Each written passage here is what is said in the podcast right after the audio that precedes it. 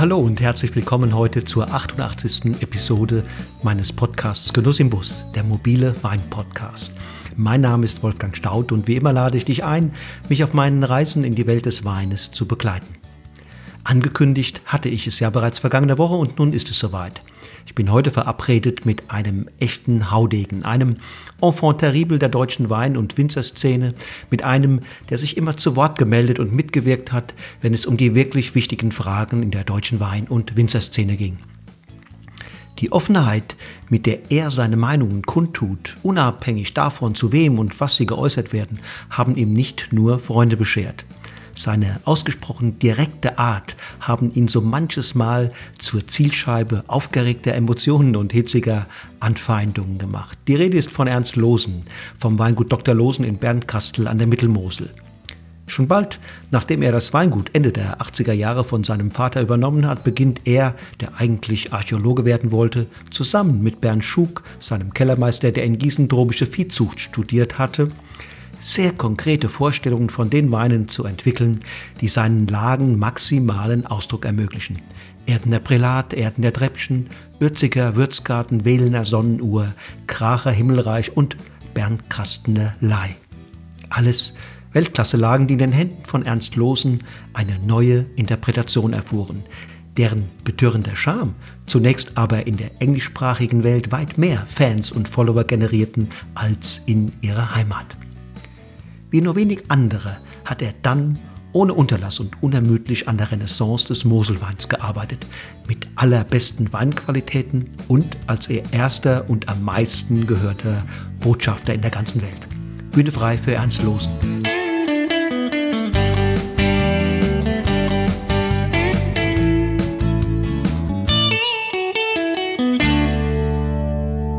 So, hallo, hallo Ernie, freue mich, dass ich hier bin. Ja, schön, dass du hier bist. Ne? Wir können nicht viel gucken heute. Ich habe gerade versucht, mal in den Weinbergen ein bisschen rumzufahren, ähm, aber die Sicht ist. Ja, äh, heute ist wirklich fürchterlich nebelig. Ich, gestern war noch, gestern Morgen war noch so wunderschön, ähm, aber jeden Tag anders. Ja, ja, ja, das ist gerade das Wasser hier, also Sichtweite 100 Meter, viel mehr geht nicht. Ähm, Sag doch mal den Hörern, wo genau befinden wir uns hier? Äh, also wir befinden uns im Moment gerade hier bei uns hier im Weingut Dr. Losen. Das ist etwas außerhalb von Bernkastel an der Mittelmosel. Ne? Ja, hier in unserer Bibliothek, wo wir normalerweise immer leckere Weinpröbchen machen. ja, äh, steht uns ja mitunter auch noch äh, bevor, dass wir ja. den einen oder anderen Wein probieren. Apropos Wein und Weingenuss, was bedeutet dir das?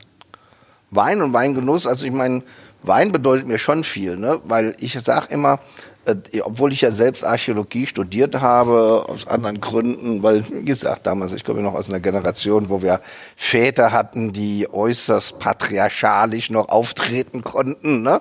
Und das war natürlich immer ein Problem seinerzeit, äh, mit meinem Vater vielleicht zusammen was zu machen. Das war eigentlich für mich nie so die Geschichte. Aber Wein hat mich immer interessiert und man muss ja auch einfach mal so sagen, dadurch, dass ich ja sehr viel in der neuen Welt un unterwegs bin, ne, ja viele Projekte habe und so, ne.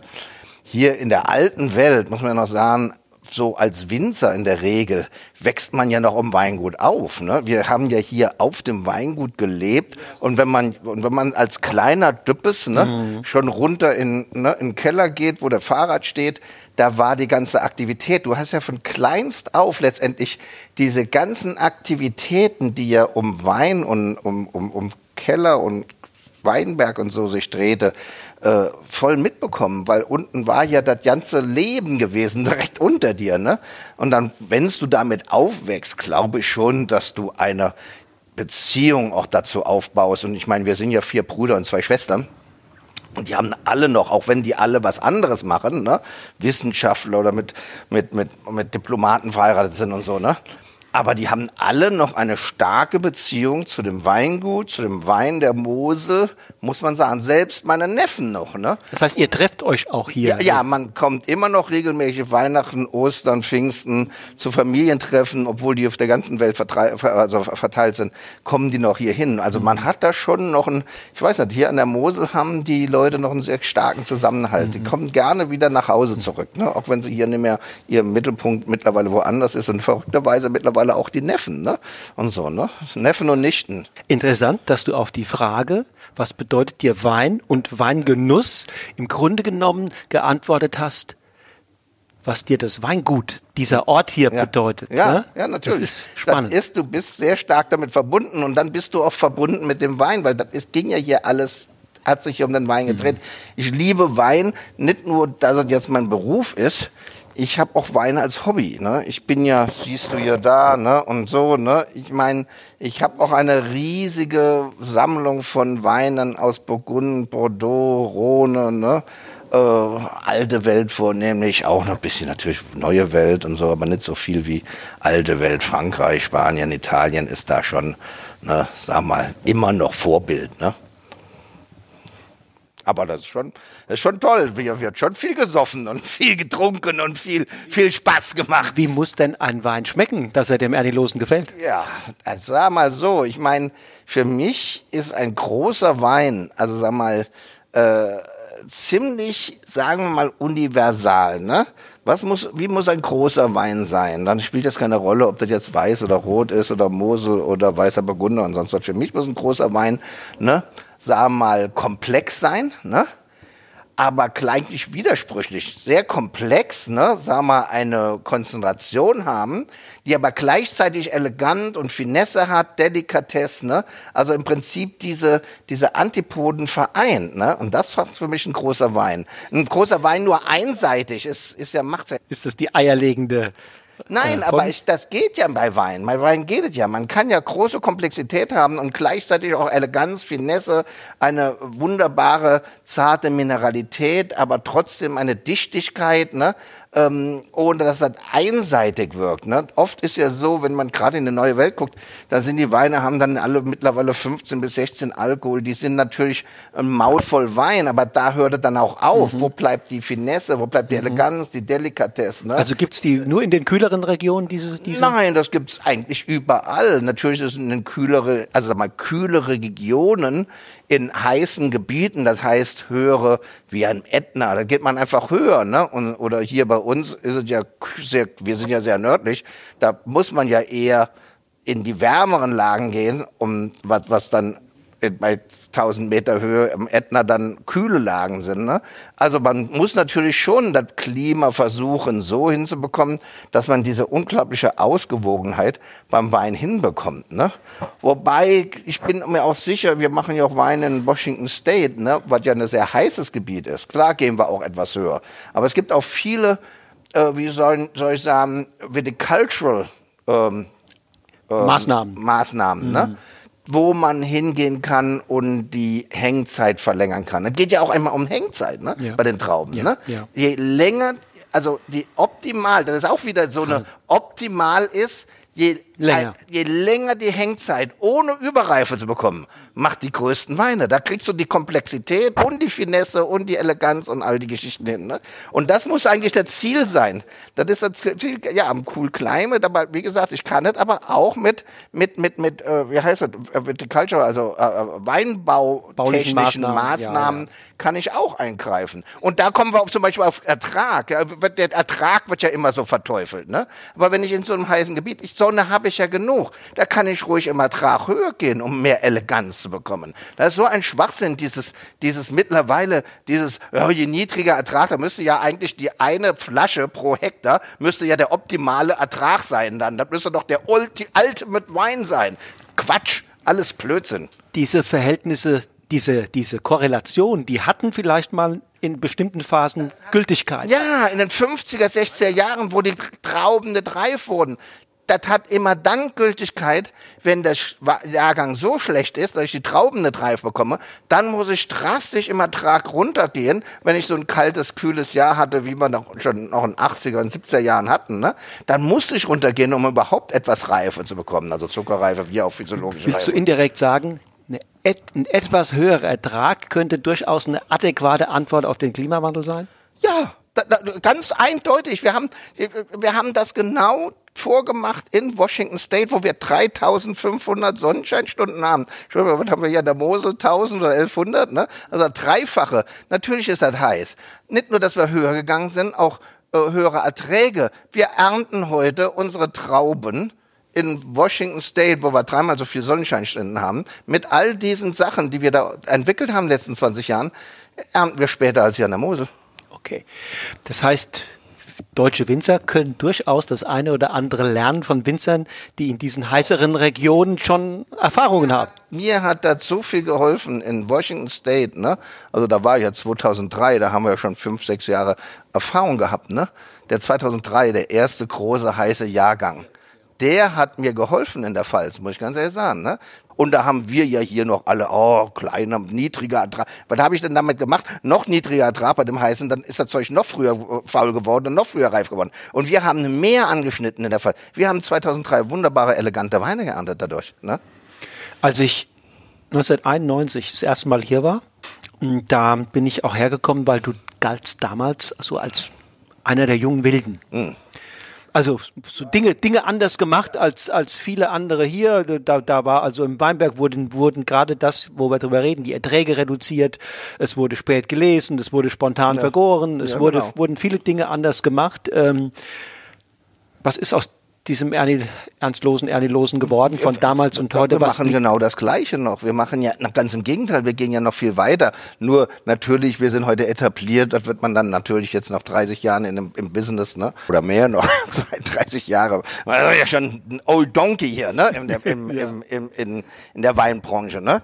Aber das Innovative ist ja nicht äh, verloren gegangen. Ich war der Erste wieder, der vor 15 Jahren angefangen hat, Weine wieder äh, zwei, drei, acht Jahre lang im Fass liegen zu lassen auf der Vollhefe, wie das vor 120 Jahren, 150 Jahren gemacht worden ist. Ich habe ja so alte Bücher hier, ne, wo das beschrieben wird. Ne? Ich meine, du weißt, wir haben diese Reserven, die wir heute produzieren. Ich war der Erste, der damit so was wieder angefangen hat. Ne? Ich habe sogar einen 81er, ich habe mal in einem alten Weinbaubuch von 1817 gelesen, ne, dass zur Zeit Goethes vor 200 Jahren Weine selbst ähm, ähm, 20 bis 30 Jahre im Fass liegen gelassen Was passiert worden dann? Ne? Was passiert mit diesem ja, Wein im Fass? Phänomenal, weil äh, das Einzige, wie man sowas machen kann, ist Learning by Doing, weil sowas gibt's ja nicht mehr. Kann ja keiner einem sagen, also du kannst es nur machen und tun. Ich habe einen 81er bis 2081 bis 2008 im, im Fass liegen lassen, also auf der Hefe natürlich immer voll aufgemacht, ne? So wurde das beschrieben. Das ist äh, irre. Jeder sagt dir natürlich, oh, der Wein wird dann oxidativ, ne? der wird dunkelfarbig, der wird, was weiß ich nicht. Beschreib alles, ne? ihn, wie war und so. Ne? Der Wein, natürlich ist der Wein ähm, ähm, maturiert, aber bei weitem nicht wie es du denken würdest. Der Wein ist immer noch hellfärbig. Der Wein hat eine, immer noch eine sensationelle Frische. Ne? Und äh, also da habe ich erst einmal angefangen, mich damit auseinanderzusetzen. Und wir haben heute noch, äh, ich habe ab 2013 haben wir Weine noch liegen, die mindestens acht Jahre auf der Vollhefe im Fass liegen. Ne? Das ist, das ist, also, also ich habe die jetzt noch gerade letzte Woche habe ich noch mit Kunden habe ich den 2013er aus dem Fass probiert. Ne? Mhm. Der liegt auf der Vollhefe. Ne? Es, das Learning by Doing, ich sag dir, da lernst du was, da siehst du mal, was passiert. Und der ist alles andere, der ist hellfarbig noch, der hat eine Frische, der ist, äh, der ist, der ist sowas von jugendlich noch, das kannst du dir gar nicht vorstellen. Das heißt, in Mutters Schoß, nämlich der Hefe, bleibt der Wein jung. Das haben die schon in den alten Büchern beschrieben. Das haben die schon in den alten Büchern beschrieben. Also wie gesagt, also das, also ich bin Sicherheit, also ich habe meine Innovation nicht verloren. Ne? Und ich habe noch ganz andere Sachen, äh, ach Gott, die schon seit 10, 15 Jahren, die noch gar nicht raus sind, die Weine, diese gibt's noch gar nicht, die habe ich noch gar nicht im Markt. Ey. Was war das damals für eine Zeit, als du hier eingestiegen bist? Auch in, hier an der Mosel, wie war das Klima? Ähm, wie war der Konsum, der Weinkonsum damals? Naja gut, wir haben ja 88, als ich hier übernommen habe, waren wir noch in der Zeit, ne? Im wie sage ich immer, the Dark Age, ne, das Ende des Dark Age von, von, von deutschen Weinen, wo man, wenn man auf die Welt, in der Welt gereist ist, wo man vornehmlich Liebfraumilch, Plunan, Black Tower, äh, Madonna, Liebfraumilch äh, getrunken hat. Mhm. Ne? Das war der deutsche Wein, das war der Image des deutschen Weins, das wissen wir das alle. Das war der Botschafter. Das war der Botschafter, billig und süß. Jo. Sweet Plonk haben die, die, die, die, die Engländer genannt, ne? Äh, Super Plonk, ne? und, und, und das Zeugs, und da mussten wir uns natürlich, das war meine Generation, das, ja, weiß ja, wer da zu der Zeit, das war der Wilhelm Weil, der zur gleichen Zeit angefangen hat, Icke, ne? Dönhoff, ähm, da, äh, jede Heger. Menge, ne? Heger Ja, und, und so, wie sie alle heißen. ja. Da waren natürlich für uns war es vielleicht auch einfacher gewesen. Da waren wir nur zwei Handvoll Leute und dann niemals, ne? Und so heute gibt es ja einen unglaublichen Schub von wahnsinnig vielen jungen Winzern, die alle super Weine machen. Alle, die haben, die st- die stehen ja unter einem viel größeren Konkurrenzdruck als wir Ja, seinerzeit, damals, ne? ja, ja, absolut. Ähm, aber, aber wir mussten uns damals gegen dieses fürchterliche Image im Export aus, äh, also hier in Deutschland gab es ja dann schon diese Tendenz mit Graf Matuschka Greifenland, der leider vielleicht zu früh damit angefangen hat, ne? Trockene Weine und Essen, das war ja eigentlich genial. Er hat ja eigentlich, der war vielleicht zehn Jahre zu früh dran, ne? Heute wäre der der Superstar, ne? Um, ähm, aber wir, die ja immer nur Export gemacht haben, gerade die Mosel, die ja immer exportlastig war, ja, mein Vater hat 90, 95 Prozent nur Export gemacht, ne? als ich den Laden hier übernommen habe. Ne? Okay. Und so, wir mussten uns im Ausland durchsetzen. Ne? War das Weingutspezifisch oder, oder war das generell an der Mosel das sehr viel Ja, der Export? Mosel war schon immer sehr stark exportlastig gewesen, ne? muss man schon sagen. Ne? Durch diese, wie soll ich sagen, durch diese ganzen, halt, jetzt nicht die Frau Milch, aber es gab ja hier auch starke Marken, Zeller Schwarze Katz, Black Cat Mhm. Ja. und der Peacebutter Michelsberg Ja, und ja. Peacebutter Goldtröpfchen, das waren so starke Marken, gab's ja von der Mosel da draußen, ne? Ähm, auch im Export, mit, in, in, gegen die man sich ja, äh, wie soll ich sagen, ne? Äh, durchsetzen musste. Und das war, das war eine grausame Zeit. Die Leute haben gesagt, ja wie, was feine deutsche Weine, Einzellagen, wa- was willst du denn hier? Ich will für eins, verkauf mir für 99 äh, Pfennig ein Flasche Liebfraumilch oder irgend sonst was, ne? Und so, das war, das war schon was. Du musstest, du musstest ja mit guter Qualität, du wolltest an, an, an einer alten Tradition wieder anknüpfen, ne? Und das, ich sag dir, England, ich war viel in England, das war so mein Hauptmarkt, wo ich mich rumgetummelt habe. Meine Güte. Aber man war, muss ja erstmal war- Überzeugungsarbeit das leisten, War, ne? Das war aber Hammer, sag ich dir. Das war hammerhart. Die Leute haben mich alle angeguckt, als wäre ich vom, vom, vom, vom Mars runtergefallen. Ne? Du wurdest ja mit der Blue Noon und all diesen Ja, Dingen mit in einen Topf konfrontiert, ne? Ja. Und so wie gesagt, das ist einfach, das war eine Zeit gewesen, die war schon schwierig. Da musste man ganz stark ankämpfen gegen diese Geschichten, ne? Das war vielleicht unsere Pionierarbeit, ne? Dass wir eigentlich wieder, wir mal, große deutsche Weine im Export, ne? Ich rede bewusst vom Export, wieder äh, versucht haben, den Leuten vorzuführen. Die alte große Tradition, die es ja mal gab, um die Jahrhundertwende, wissen wir ja alle, waren deutsche Rieslinger von Rhein und Mosel, waren die teuersten Weine gewesen, ne? teurer als First Growth Clarets und Burgunder sowieso. Ne? Und es gab mal diese Tradition und ich weiß auch, 88, erste Besuch, den ich bei Barry Brothers und Rudd machte, ne? da war der Simon Barry, gerade der Junior von, von der Barry-Familie, ne? die wechseln sich immer an, einmal wo, ist gerade in die Firma eingestiegen, ne? wurde da, ähm, wurde da wie nannte, äh, General Manager oder wie man das nannte, ne? Und so, ne, Geschäftsführer, ne?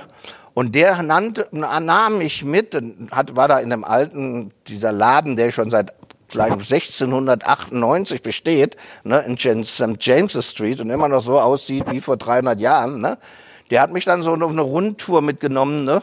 88 war, da kann ich mich noch super gut erinnern. Und dann ist er hochgegangen, sind wir in die in, in, in, in das Kontor das gegangen, ne, wo noch alle Kontorbücher standen bis 1698, was die alles verkauft haben. Ne? Wahnsinn, ne? Und so. Und dann hat er hier so ne, rausgenommen. mal Hat gesagt, Preise guck mal geguckt. hier, 1898, 1896, 1900er, ne, Riesling von Rhein, ne, natürlich der Rheingau war da hoch berühmt gewesen, ne, mit seinem Marco-Brunnen und wie sie alle hießen. Und du hast auch Preise gesehen. Aber da auch der, natürlich auch der Schatzhof und Mhm. die Weine von Saar und, und von, von der Mosel, ne, das waren Preise, die waren, hat er gesagt, schau mal hier, Ernie, das, das, damals haben die Dinger hier, ne, das Doppelte wie, wie teilweise Dreifache von Chateau Latour, Margot, First Growth Clarets gekostet. Ich meine, es gab diese Tradition, es gab diese Anerkennung für die Weine, nur waren die in den 80er Jahren war das aber sowas von am Arsch auf gut Deutsch, ne? Das war längst vergessen, ne? Unterirdisch, Ja, unterirdisch. ja. Und dann kommt, dann, da haben wir angefangen, oder ich angefangen,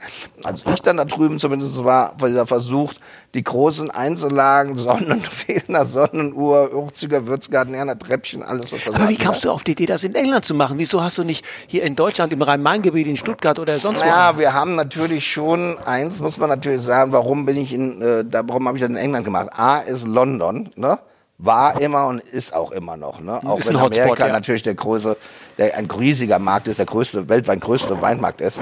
Aber in London sitzen die Einflussreichen das ist Leute. die, ja, das ist, das ist das, wie soll ich sagen, the capital of the wine Markt. Ne? Da, da sind, sitzen alle, da sind die ganzen Weinjournalisten, die Influence haben, Einfluss haben. Äh, da sitzt, da war da, da ist jeden Tag war da 20 Proben. Da konntest du jeden Tag, ich weiß, die erste Probe, die ich in London mitmachte, kannte, kannte ich mich noch gar nichts mit Bordeaux aus. Da wurde ich eingeladen und habe gesagt, ach du Gott, ich kenne mich doch gar nicht aus und so. Ne? Und so war hochspannend. Das war einfach unglaublich ein, ein, ein vibrierender Markt. Ne? Und, und da hast du auch jeden Tag Journalisten getroffen. Das sind alles die, die heute sehr etabliert sind, aber vor 32 Jahren noch ganz jung waren. Ne? Tom Atkins, Tim Atkins und so, ne? Und so, ne? Der habe ich da getroffen und alle, ne? Stuart war auch noch ganz jung und war, hat noch, war noch im Studium und so, ne? Und so, die sind alle heute, ne? Dann irgendwann mal Robert Joseph, hast du alle getroffen, ne? Oz Clark und so. Und für die war das schon fast exotisch, dass da sich ein solcher Winzer permanent in London rumgetimmelt hat. Ne? Aber du hast Kontakte bekommen, du hast gelernt über andere Weine und so. Und das hat, das hat schon geholfen. Hat zwar immer noch schwierig, deutscher Wein dann in England zu verkaufen, aber auf der anderen Seite, ähm, hier in Deutschland war zu der Zeit Für Süßweine auch nicht so ideal, ne? Oder für ja, da fing das Frucht. ja den ganzen trockenen Wein Ja, ja, an. Du ja, ja. weißt ja, Bernhard Breuer und sonst was. Und ja, Graf Matuschka und so. Und die Pfalz, die Pfalz Die fing an. Pfalz, ja, fing an. Der ganze Entwicklung hier in Deutschland ging trocken. Mhm. Und da waren wir ja noch sehr stolz hier in der Mosel auf unsere fruchtigen Kabinett- und Spätlesen, Auslesen und Beerenauslesen. Ne? Also wir haben schon ein bisschen länger gebraucht, um da zu kapieren mit den trockenen Weinen. Gebe ich ganz ehrlich zu. was heißt länger gebraucht? Ich finde, es gibt kaum ein Gebiet, in, in das diese restsüßen, fruchtsüßen Weine so gut passen wie Und du musst ja auch bedenken, 80er, ich weiß, 85 habe ich, glaube haben wir mal der erste trockene Wein gemacht und so. ne? Ich glaube, ich habe noch ein paar Flaschen da. Der ist heute noch taufrisch, ne? Da war natürlich hohe Säuren, ne? Und so, äh, also, weißt du, zehn, Die wollte halb, damals niemand trinken, gell? zehn halb Alkohol, ne? Ja. ne? Zehn halb Alkohol, zehn Alkohol, da war ja schon was Spätlese trocken, zehn Alkohol, ne? So 9,5 Alkohol, zehn Alkohol, Spätlese trocken. Das war natürlich, da gebe ich natürlich auch zu, da war die Pfalz vorne, ne? Die hat ein bisschen, da war dann halt so ein Spätlese nicht neuneinhalb, da hatte die auch schon zehn, halb elf gehabt in der Ja, Pfalz, doch. ne? Und das war dann schon saftiger und ein bisschen runder und gefälliger. Da konnten wir zu der Zeit war unglaublich schwer, ein, ein, also sag wirklich jetzt einen großen, trockenen Riesling. Stimmt gehabt das, das, wenn du richtig selektiert hast. Ich weiß, 88 haben wir eine Auslese, Stuart hat das gemacht, Stuart Piggott, eine 88er Bergsalei Auslese, trocken hier hinterm Haus. Die ist heute genial. Aber das war handselektiert, da haben wir nur die gelben Bärchen aus den Trauben rausgeholt, anstatt TBR. Aber war ein Fuder, ne? Und so, das ist immer heute noch ein großer Wein. Aber das war natürlich immens gr- höherer Aufwand gewesen. Ne? Natürlich haben wir uns auch um trockene Weine gekümmert, angefangen zu kümmern, 88 Grad so Aufbruchsstimmung für Deutschland. Aber für uns war natürlich immer noch unsere fruchtigen Kabinettspäte auslesen. Damit sind wir berühmt geworden hier an der Mosel. Ne? Äh, das sind einfach Weine, die ja heute noch äh, wunderbar da stehen, wobei ich auch hier wiederum sage, ähm, auch hier würde ich mal sagen, bleiben wir innovativ. Wir deklassieren nicht. Ne? Äh, früher wurde ich immer beschimpft, ja, ich würde ja deklassieren, aber wir machen heute immer noch das Gleiche. Ich fand schon, dass damals 72 oder 71 Öxler für ein Kabinett vielleicht ein bisschen dünn ist. Ne? Weil ich habe immer gesagt, damals fing das Spätlese mit 76 an. Ne? 80 Und da darf habe ich sein. gesagt, 76 bis 80, ne, das macht ein schöner Kabinett. Aber das macht heute immer noch ein schöner Kabinett. Aber nicht mit 90 oder 95 Grad Öchsel, ne? Das sind nur fette Weine. Und wenn wir, da sage ich immer, wenn es so ist, dass das Prädikat im restsüßen Bereich auch im trockenen Bereich übrigens, ne, wobei wir als VDP-Mitglieder ja keine Prädikate im Nee. trockenen Bereich mehr benutzen. Aber wenn diese Prädikate ne, keine Aussagekraft mehr haben, dann solltest du sie besser weglassen. Da braucht man sie Wenn ich dann in meinen Business Club nach, keine Ahnung, hatte ich gestern auch noch erzählt, Düsseldorf äh, gegangen bin, äh, in Köln, Entschuldigung, äh, und, und ja dann Kabinett, Grauburgunder Kabinett trocken bestelle, ne, der 14,5 Alkohol hat, dann hat dieser Aussage Kabinett Keinen Sinn. keinen Sinn mehr. irre- irreführend, und genauso, ja. wenn ich einen 92 oder 95-gradigen ähm, äh, porträtisierte Auslese zum Kabinett abstufe, hat das auch keinen Aussagekraft mehr. Dann komme ich nämlich irgendwann mal zu dem Punkt, wie wir das im Elsass gemerkt haben. Mhm. Wir können uns da auch nicht mehr orientieren. Ist nee. der Wein trocken oder ist er süß? Der hat nur noch dicke, fette Alkohol. Wir wissen nicht mehr, was du im Glas bekommst. Und wenn der Kunde nicht mehr weiß, was er im Glas bekommt, weil er sich nicht mehr daran orientieren kann, ne? dann spielt, dann, dann machen wir das wieder alles kaputt. Und deswegen finde ich ja auch und immer wieder, was die Wachau gemacht hat in Österreich, ist genau richtig. Die dürfen nicht abstufen. Weil wenn ich ein, und ich muss ja ganz ehrlich sagen, wenn ich mittags mal ein Glas trockenen Wein trinken will und, im, äh, und, und unten in der Wachau bin, dann weiß ich ganz genau, wenn ich mir einen Steinfeder bestelle, dann hat der nicht mehr als 11,5 Alkohol. Weil die dürfen nicht, wenn sie drüber sind, abstufen. Ja, ja. Ein Federspiel zur Steinfeder. Ja. Und so müssten wir das auch wieder machen. Ein Kabinett müsste seine Obergrenzen haben, seine Spätlese. Wenn wir so was weitermachen wollen, Prädikate, müssen die Obergrenzen haben und dürfen nicht abgestuft werden. Nur im, nur im restsüßen, fruchtsüßen Bereich kannst du es ja oft gar nicht sagen. Du weißt ja nicht genau, wie viel, wie viel Restsüße ist noch drin und das korreliert ja dann mit dem... Bis 1971 war ein Naturwein, also naturreiner Wein, was ja heute Kabinett ist, ja, mit dem, mit, äh, mit, mit dem Restzucker bei Späte, sondern Naturrein war die Restzucker gedeckelt. Das weiß ja gar keiner mehr. Mhm, mhm. 71 wurde das liberalisiert, mhm. mit dem 71er mhm. Weingesetz wurde das liberalisiert, aber bis 71 war der Restzuckerwert gedeckelt gewesen. Und deswegen war jeder Naturrein, hieß, ist ein feinherber Wein, weil der nie mehr als 20, 25 Restzucker mhm. haben durfte. Mhm. Und es war ja lange Zeit sogar schick, oh. zu deklassieren. Ja, das macht ja auch Sinn. Ich sag ja, mir wird ja vorgeworfen, dass ja du bist heute gegen, du hast doch angefangen mit der ganzen Scheiße. Ich habe nicht mit der Scheiße angefangen. Ich habe nur da, wir machen aber genau das Gleiche heute noch, wie, wie war das, als ich das angefangen habe. Für mich ist das immer noch ein Kabinett, mhm. sollte maximal 80 Grad mhm. Achsel haben, mhm. weil das muss ich ganz ehrlich sagen, das macht ein feingliedriger, mhm. schöner, leichter, fruchtiger Kabinett mit einer schönen Säure. Das gehört zum Kabinett auch dazu, ne? Mhm. dass du diese Knackigkeit zwischen Säure und, und, und, und, und, und Süße hast. Ja. Ne? Und, so, ne? und was soll ich denn, wenn ich denn in die alten Tare gucke, ne? Äh, Beeren auslesen in den 60er Jahren, die hatten vielleicht 75, 80 Restzucker gehabt. Heute hat ein Kabinett 75 Restzucker. Das ist doch Quatsch. Too much. Too much dann ist er kein Kabinett mehr. Ja. Und der wird auch nie, auch im Alter wird er nicht besser. Der wird, man hat ja immer gesagt, im Alter verlieren die ein bisschen Restsüße, ne? Und so. Und wenn die mal so süß sind, bleiben die immer süß, ne? Das wird niemals dieser, wenn du heute so ein, so ein 20 Jahre alten Kabinett trinkst, ne? Aus den alten Zeiten, da, ja, gerade, das ist immer noch schön. Der wirkt schon zwar fast trocken, ne?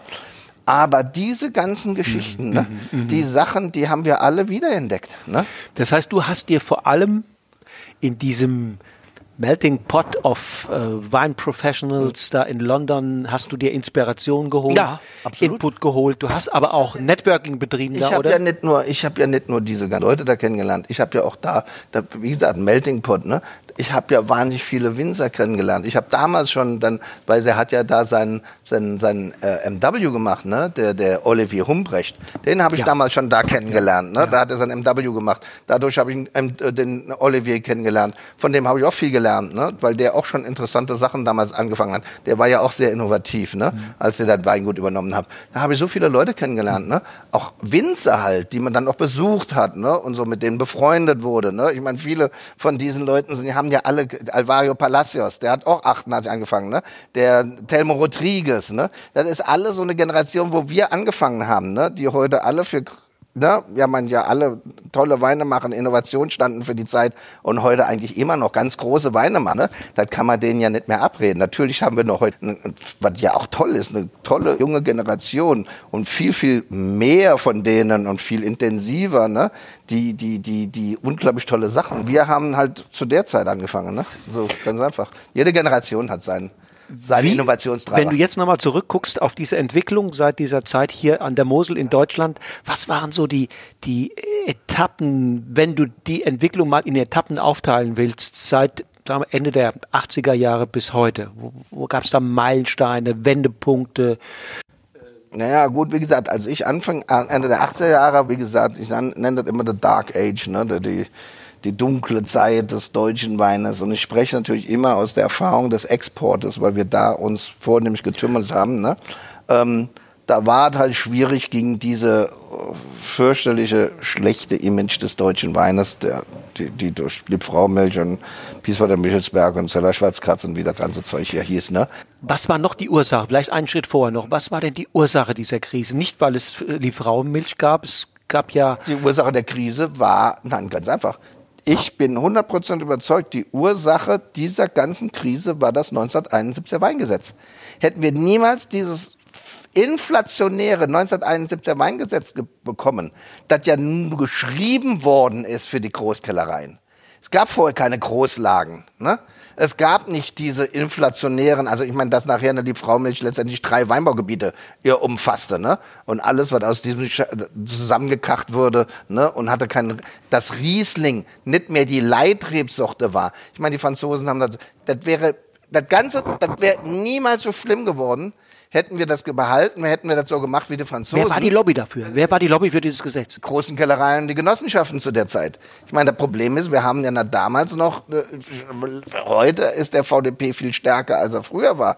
Heute sind die Weingüter viel größer. Früher war das alles so fraktioniert. Wir, keine Ahnung, die Mosel war 13.000 Hektar und keine Ahnung, 15.000 äh, Winzer ne? Mhm. und so. Ne? Mhm. Heute haben wir nur noch 8000 Hektar und vielleicht noch 3000 Winzer oder sowas. Ne? Heute ist ja der Durchschnittsbetrieb wesentlich größer geworden als früher. Ne? Dadurch die vielen, vielen kleinen Winzer, ne? die, die haben die, die mit einer Stimme. Und der Weinbauverband, sorry, der hat auch nur nach dem Maul geredet von allen ne? und so. Ne?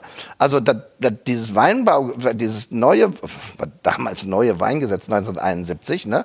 hat erstmal Dinge geschaffen, die es vorher nicht gab, wie Großlagen, Bereiche, Ah, und warum hat man denn die Leitgemeinden für diese, für diese Großlagen komischerweise immer nur von den Orten genommen, die international für Riesling standen. Peaceport, Oppenheim, Johannesberg, ne? Johannesberg Riesling. Wie lang? Äh, Chateau Saint-Michel hat noch bis vor zehn Jahren seinen Riesling Johannesberg Riesling genannt. Ne? Man hat doch ganz bewusst den Kunden verarscht mit diesem Wein, Weingesetz, indem man Leitgemeinden genommen hat, die weltweit bekannt waren, standen vor 100 Jahren für den Riesling. Da muss man gar kein Riesling draufschreiben, wie man auch kein Chardonnay oder Pinot Noir bei Burgunder draufschreibt. Da mhm. war das selbstverständlich. Mhm. Wir haben ja auch bis 1971 auf unseren Etiketten kein Riesling. Das mhm. war selbstverständlich. Also, und dann hat man angefangen, Neuzüchtungen zuzulassen. Ne? Mhm. Züchtungen, die im Prinzip ne, größere Menge produziert haben und höhere Mostgewichte, die aber mit Riesling überhaupt nichts mehr zu tun hatten. Ne? Mhm. Und ich meine, wir wissen ja alle, nachher war doch gar kein Tropfen Riesling mehr drin in der Liebfraumilch mhm. und so. Mhm. Aber wurde immer noch in dieser Reinflasche verkauft, die Riesling imitierte. Ne? Man hat im Prinzip gesetzlich den Kunden verarscht bis zum geht nicht mehr. Und der hat natürlich dann auch nach zehn Jahren gemerkt, irgendwas stimmt hier nicht mehr. Welche Rolle spielte dann der sozioökonomische und der technologische Kontext? Also sozioökonomische Kontext meine ich, ähm, Nachkriegsentwicklung, ähm, Demokratisierung in Deutschland, auch Wein sozusagen war in einer, war früher ja eher ein Edelprodukt auf einmal massentauglich, durften natürlich nicht viel kosten, gleichzeitig die Technisierung und auch die, ähm, die Kellertechnik wurde eine andere. Es hielten Präparat und Methodeneinzug, die auch da vieles einfacher gemacht haben.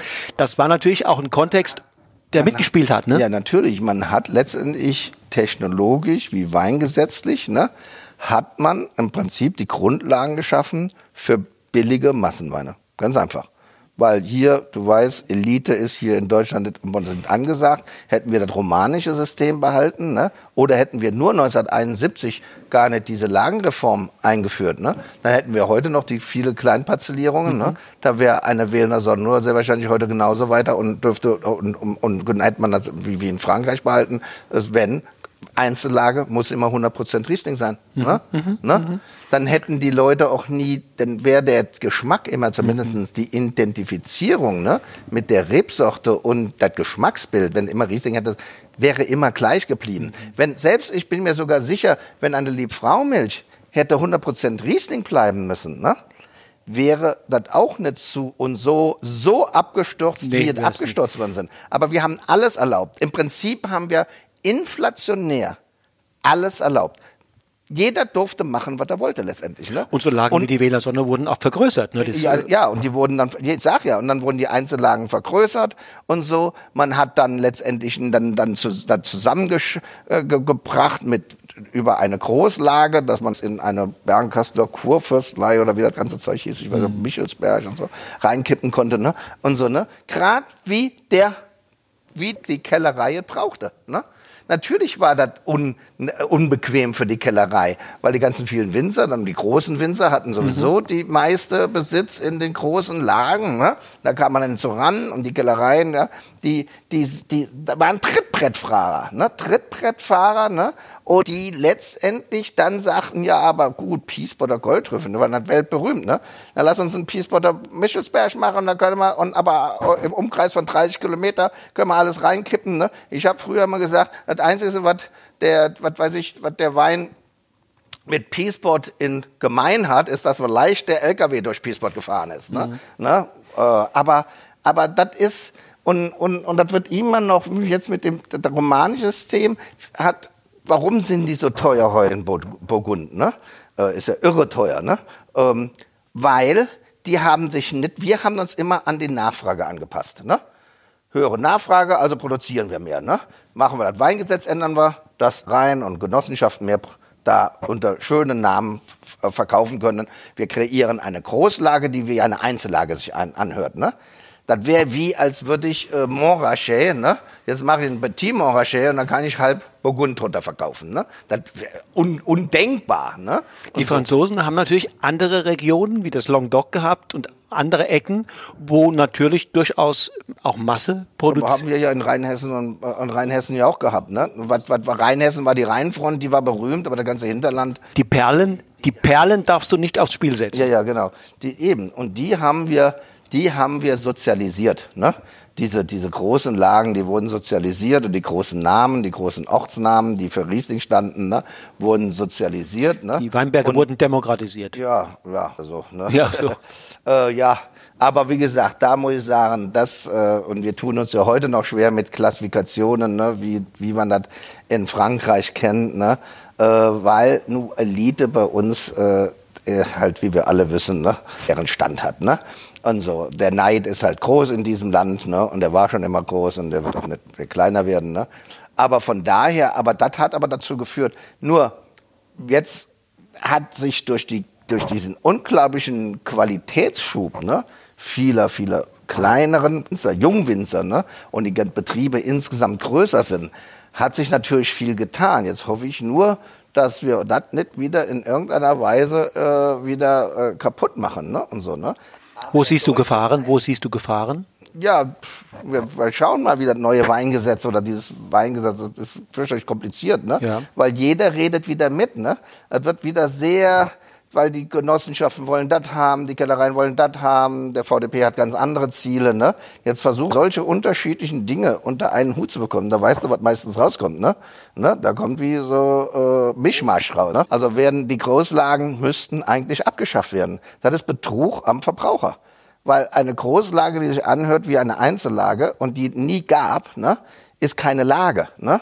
Und das ist im Prinzip, müsste die Großlage ausnahmslos gestrichen werden. Aber dann da Interessen, ja, aber wir haben ja die Großereien oder Genossenschaften, aber wir haben dieses Produkt da und da in dem Supermarkt ist immer noch eine Geschichte und so.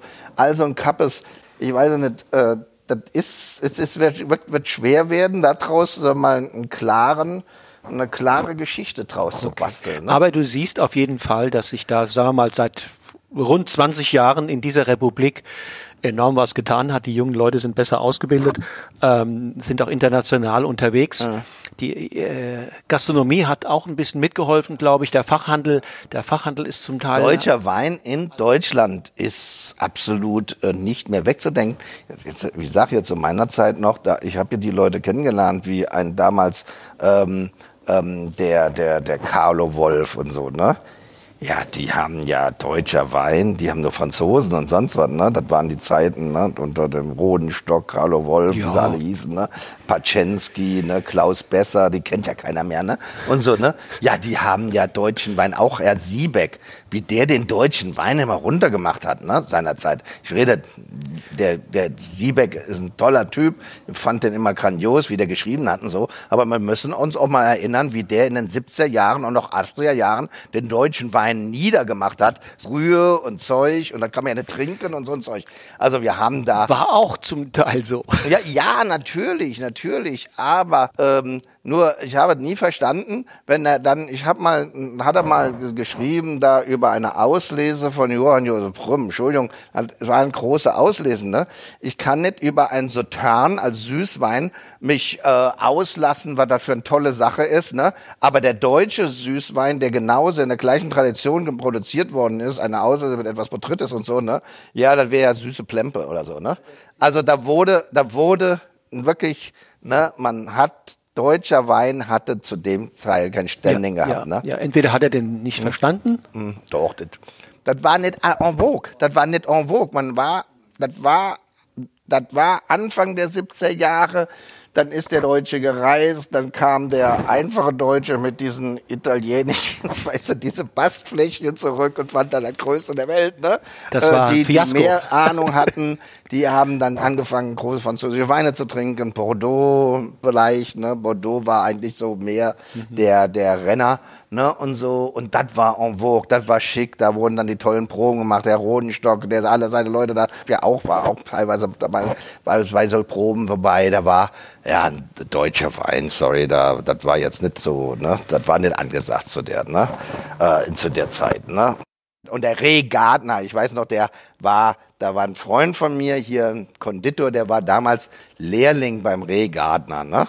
Und so, als der noch im Gala, das war, glaube ich, 1979, 80, 81, ne, beim Rehgardner, ne, und da hat er dem immer ein paar schöne Weine von der Mose mitgebracht, ne, so, gut, das waren dann aber tolle Weine von tollen Weingütern spätlesen, ne, mhm. ne, auslesen, mhm. wollte dem was Gutes machen, ne.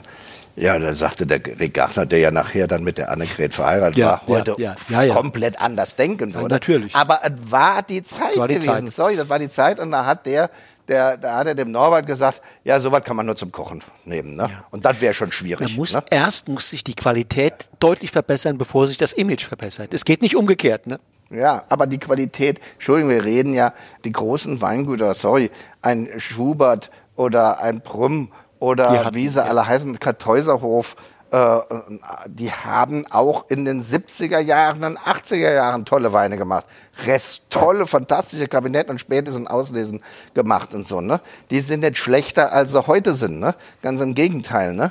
Und so, ne? Nein, das war nicht wo gewesen. Natürlich gab es eine unglaubliche Masse, natürlich hier von den großen Kellereien, Genossenschaften, aber die traditionellen Weingüter, und Entschuldigung, wenn solche Leute damals ne, große Bordeaux gesoffen haben, so, ne, dann hätte man auch in auch nicht alles in Frankreich konnte man saufen. Wir als Studenten sind doch immer nach Frankreich gefahren zu der Zeit. Du kannst dich bestimmt noch erinnern ja, an diese Literflaschen mit den Sternchen, ne? Und dieses Zeug rot und weiß da mit diesen komischen Folienkapseln. Das Zeug war doch nicht saufbar. Aber wir fanden, das ist Gott in Frankreich. Da ist man, dann hat man sich Pastete gekauft, ein Baguette, hat sich in sein Zellchen gesetzt, hat sich so eine Literflasche weiß oder eine Literflasche rot geholt und hat gedacht, das ist das Leben, ne? Aber das war, das war, das war einfach anders. Bei uns uns gab es das nicht. Man hat kein Drei-Gänge-Menü gegessen zu Hause. Und da konnte man das. Und dann hat man selbst so ein Scheiß. Ich, wenn man das bedenkt, was das für ein grauseliges Zeugs war, diese Rotzeug so unten da eben, Longedock, ja, ja. ne? und so, boah, das war nur tanninig, der Weißwein war oxidiert, ein Scheiß, ne? Aber das war französisch. Was hat hier die Wende gebracht? Also ich glaube, die Wende hat einfach, einfach, einfach, dass immer mehr Leute sich dazu äh, bekannt haben, wieder sich äh, zurück zu den Wurzeln, zurück wieder sich besonnen hat ne, auf, äh, auf die auf die traditionellen Weine ne, und so. Bei uns hat es definitiv etwas länger gedauert an der Mose, würde ich mal sagen, insgesamt, äh, bis wir diesen Trend den wir vielleicht auch ein bisschen verschlafen haben, den trockenen Trend ne, hier in Deutschland. Ne, mhm, mhm da mhm. kann man ganz, muss man ganz ehrlicherweise zugeben, da hat, äh, also sag mal, das fing ja an mit Baden. Ich weiß noch, ja, deutscher Wein zu der Zeit war Oberbergener Bassgeige Mhm. von Franz Keller. Ne? Grauburgunder, trocken. Ne? Das war das Dingen. Am Anfang war der trockene Wein fest, Fest in der den Hand von Händen. Franz Keller. Franz Keller, Oberbergener Bassgeige, trocken, Grauburgunder. Baden war da der Vorreiter. Ne? Dann schwappte, und dann Rheingau natürlich, der Rheingau mit seinem Vater und alles ne? und so. Ne? Und dann Pfalz und Rheinhessen. Die Mosel hat da den Zug ein bisschen verpasst. Ne? So, das muss man ganz ehrlich sagen. Ne? Wir haben spät sind wir auf den Zug aufgesprungen. Ne? Äh, weil wir natürlich, glaube ich, auch immer noch unseren starken Export hatten. Ne? In den USA wird immer noch der klassische deutsche Riesling als Kabinett und Spätlese empfunden. Ne? Und so. Ne? Und recht etwas, und vielleicht jetzt geschafft, 10 Prozent der Produktion auf noch nicht ganz 10 Prozent jetzt als trocken zu vermarkten. Ne? Asien immer noch fruchtig, ne? trocken ganz schwierig. Passt ne? zur Küche, passt zu der Mentalität. Ja. Und von daher war es vielleicht für uns immer einfacher gewesen, weil die Mosel immer ganz stark, ne? Die großen Güter wie Brümm äh, und Haag und, und Schubert, ne? Egon Müller sowieso, ne? Und so, ne? Äh, Die haben alle die uns auf die klassischen fruchtigen Weine kapriziert und weil die im Export gefragt waren und der Rheingau im Prinzip da der Exportschlager war vor 50, 60 Jahren, die Nummer eins in den 60er, 70er Jahren noch war, ne? da trocken umgeschwenkt sind, war der Export, ist immer weiter runtergegangen und dadurch ist die Mosel immer, immer, immer stärker im Export Ja. geworden, weil wir weiterhin und an diesen, hat ja auch noch funktioniert, weil wir noch zu den 90er Jahren und auch noch ho- hohe Säuren hatten und Ja. so. Das hatten, wir haben ja noch Kabinetten Spätlesen. Glaubst du, das wird so bleiben? Äh, nein, wir sehen natürlich auch, der deutsche Markt ist wichtig geworden. Und ich sehe es auch. Wir haben uns ja natürlich auch dann, ich sage ja spät, aber ne, äh, auch dann uns mit den trockenen Weinen auseinandergesetzt. So, ich habe da schon 88 die ersten trockenen Weine Ja, ich übernommen. Das war ja angesagt, aber das waren dann paar Fuder ne? und so. Und haben schon selektiert und haben gesagt, so, früher war das jetzt zu meinem Vaters Zeiten oder in den Zeiten, 70er Jahre, da hat man das, was man nicht mochte, ne? der Dreck hat man dann hat gesagt, ja, für die Diabetiker und für die paar Idioten, die trocken haben wollen. Ne? Und so, so war das ja, das so, wurde, ne? dass das Zeug nicht unbedingt äh, gefeiert worden ist, das kann ich heute im Nachhinein auch verstehen. ja, ne? ja. Und also hat man sich schon bemüht, aber ich glaube, wir hatten einfach zur Zeit nicht die, ähm, die Möglichkeit gehabt, hier ne? einen tollen, trockenen Wein zu machen. Ne? Äh, aber also in der Masse hätte man das nicht hier Das ist hingekriegt. jetzt ne? anders? Und das ist anders. Ja, Ganz einfach. Wenn, wenn wir irgendeiner, also wenn irgendeiner vom, vom Klimawandel Global profitiert, oder, ja, Global dann seid ihr das. Klimawandel, dann, dann hat es bestimmt die Mosel, weil wir haben seit, seit, seit, ja, seit 7, 88 keinen schlechten Jahrgang Mhm. mehr gehabt. Also sowas, ich sagte ja, äh, sowas wie ein 80er, ne? Oder 84er, ne? Oder 78er, ne? 74er, ne? Mhm. 72er, ne? Ja, das kennen wir ja gar nicht mehr, ne? Wo, wo 80, das ist so, so eine wunderschöne Geschichte, ne? Wo 80 der Kellermeister, das war ja ein grauseliges Jahr. 80 war ja so wirklich das unterirdisch. Nach 65 das unterirdischste, ne? Nach 65, ne? Wo dann der Kellermeister 1980 gefragt worden ist. Und wie sind die Mostgewichte? Da sagt er, oh, ich hatte schon höher Fieber gehabt. Okay, da wissen wir alles. Ja, und sowas so was kennt ja keiner mehr. Ja, das, nee. ja, heute, haben wir, heute können wir alles machen. Heute ist es eher umgekehrt. Das ist ja, was, was, müssen wir vorstellen, unser Großväter und Urgroßväter, ne, diese Massen an Auslesen, edelsüßen Auslesen, die wir heute produzieren können, ne, und die haben sich die Hände wund gepiddelt, ne, um ein bisschen Auslese, feinste, hochfeinste Auslese zu machen, ne, und so. Und heute kommt das Zeug ja, äh, ist ja zu viel. Du willst es ja nicht haben, weil du kriegst es ja nicht mehr los, will ja keiner mehr süß trinken, edelsüß sowieso schon nicht mehr, ne. Sautern hat das gleiche Problem, ne. Meinst du denn das, was mal USP dieser Region war, nämlich diese fruchtsüßen Kabinette, Spätlesen, manchmal auch noch höhere Prätate, dass man das auf Dauer sagen wir mal, einem Umschwenken Richtung Trocken opfert oder bleibt, wird Trocken nur eine Nische bleiben? Ich würde mich immer noch schwer tun, äh, bei, auf der Qualität, wie wir heute unsere GGs oder so, ne, oder unsere Reserven produzieren. Da könnte ich den, kann, das geht auch immer noch nur über Selektion, ne. starke Selektion. Also wirklich, da müssen wir uns auch noch anstrengen. So einfach nur mit 100 gesunde, 100% gesunden Trauben äh, kommen die Sachen nicht mit 13, 14 mhm. Alkohol hier reingerollt. Wenn ich Botrytis drin lasse, ne, dann, habe ich, dann geht er direkt okay. hoch. Ne? Ja. Aber wenn ich wirklich nur die 100% gesunden Trauben habe, da bin ich immer noch mit 12, da bin ich schon gut ne, mhm. bei 12. Ne? Also 90, 90 Öxle, 92 Öxle, 93, da bin ich ja bei 13 potenziell, mhm. dann habe ich vielleicht nach 12,5 ja. nachher beim, beim, beim, beim, beim trockenen Wein. Ist doch, ist doch ideal. Ja, na, äh, perfekt, ja. perfekt. Das sind die alten Smaragde. Und wenn ich heute einen 91er Smaragd hochhole, die hatten damals alle nur 12,5 Alkohol, die stehen wieder eins noch da. Das Zeug mit 14, 15 Alkohol, das, das, das kann nicht altern. Ne? Riesling braucht keinen hohen Alkohol, um alkern zu können. Gott, sind ne? die alle un unendlich. Ja, dann sind sie alle unendlich, ja genau. Ähm, und, und von daher, äh, für uns ist das perfekt. Aber trotzdem, ich könnte immer, immer noch nicht sag mal, ich bin, wäre nicht fähig, jetzt meine komplette wählende Sonnenuhr nur als großes Gewächs zu produzieren. Mhm. Weil wir haben immer noch Botrytis, wir sind an der Muffel, wir sind an einem Gewässer, wir haben morgens den Nebel, wir, wir, können, wir kommen gar nicht umhin, Botrytis ist immer da, ne? mehr oder weniger, in manchen Jahren weniger, in manchen Jahren viel mehr. Und ich weigere mich, trockene Weine mit Botrytis zu machen. Ne? Also ich mag es nicht, ich will es nicht. Mhm. Also wird also akribisch die Botrytis selektiert, also dann bist du schon dabei. Und irgendwo brauchst du ja, ich kann auch gar nicht alles zu dem, bei dem Mossgewicht ernten, wo ich, sagen mal, meine großen Gewächse haben will, weil da müsste ich ja äh, da ja 500 Leute. Ja, ne? genau. Das muss dann zweite, eine der Woche oder. Müsste ich ja. das ja weghaben, ne? Das geht ja gar nicht, ne? Also ich brauche meine sechs Wochen, um zu lesen. Und das liegt nun mal in der Natur der Reife, dass irgendwann, wenn ich anfange, auch wenn ich ein Erdbeerfeld habe oder sonst was, dass am Anfang halt weniger süß ist und weniger aromareif, ne? Und je länger es hängt, ne? Die Reife zunimmt, die Aromareife wie auch die Zuckerreife zunimmt und ich leider nicht alles zu dem optimalen Zeitpunkt lesen Aber kann. du weißt, wie schnell ja? die im Burgund ernten. Ja, die zack, zack, zack. Ja, ja, diese, da, Ist, da hat der Chardonnay oder der Pinot noch ein ja, kleineres die haben Fenster. viel kleineres Zeitfenster. Klein Fenster und da wird innerhalb Ja, aber ich meine, ich habe das ja mal. Ich habe mal bei, mit dem Regisseur von Mouton geredet. Ne?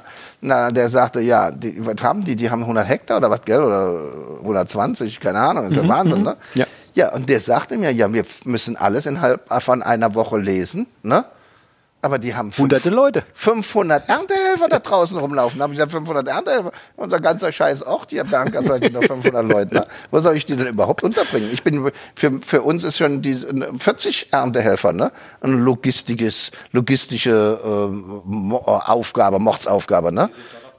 Und weil die, weil wir müssen ja auch die, die, die Parzellierung, wir haben ja auch keine Parzellen, die Hektar von Hektar groß sind. Ne? Wir haben ja auch noch klein, kleine Parzellierungen mhm. teilweise noch. Da kannst du ja schon, da bist du manchmal mit 40 Leuten zu viel ne? in der einen mhm. Parzelle. Ne? Mhm. Also das von der Logistik ist es anders. Deswegen wird es weiterhin bleiben. Und jetzt muss ich sagen, äh, so ist es nicht. Also für die Weinfreaks ist ein echter, ne, ein echter Kabinett und eine echte Spätlese ja immer noch ein Genuss, Absolut. solange ich jetzt nicht, ich hatte hier gar schon mal, eine, was weiß ich, das, was fast eine Trockenbeerenauslese hat mir mal einer eingeschenkt, ne, da stand Spätlese drauf, ich gesagt, was ist das denn? Das ist fast ein TPA und so, und dachte, ja, sagt der Winzer, schon kein Kunden für sowas. Ne? Das wird alles zu mir, bei, bei mir zu spät ist abgestuft. Ne? Das, und da sage da kommen wir ja wieder auf den, auf den ja. Punkt, dann macht das keinen Sinn mehr. Ne? Also auch hier, wenn man bedenkt, dass ich heute mich beeilen muss, ne? auch für ein Kabinett habe ich mittlerweile nur noch ein kleines Zeitfenster, wenn ich nicht wie und in der Wachau, wenn ich drüber springe, darf ich nicht abstufen. Mhm. Ne? Mhm. Und wenn ich mich selbst beschränke, dann habe ich auch hier nur ein kleines Zeitfenster, um diese wahren Kabinette zu ernten. Sonst hast du halt nur Spätlesen oder Auslesen. Oder dicke Auslesen, die ich dann nicht aber zum Kabinett abstufen will. Ne?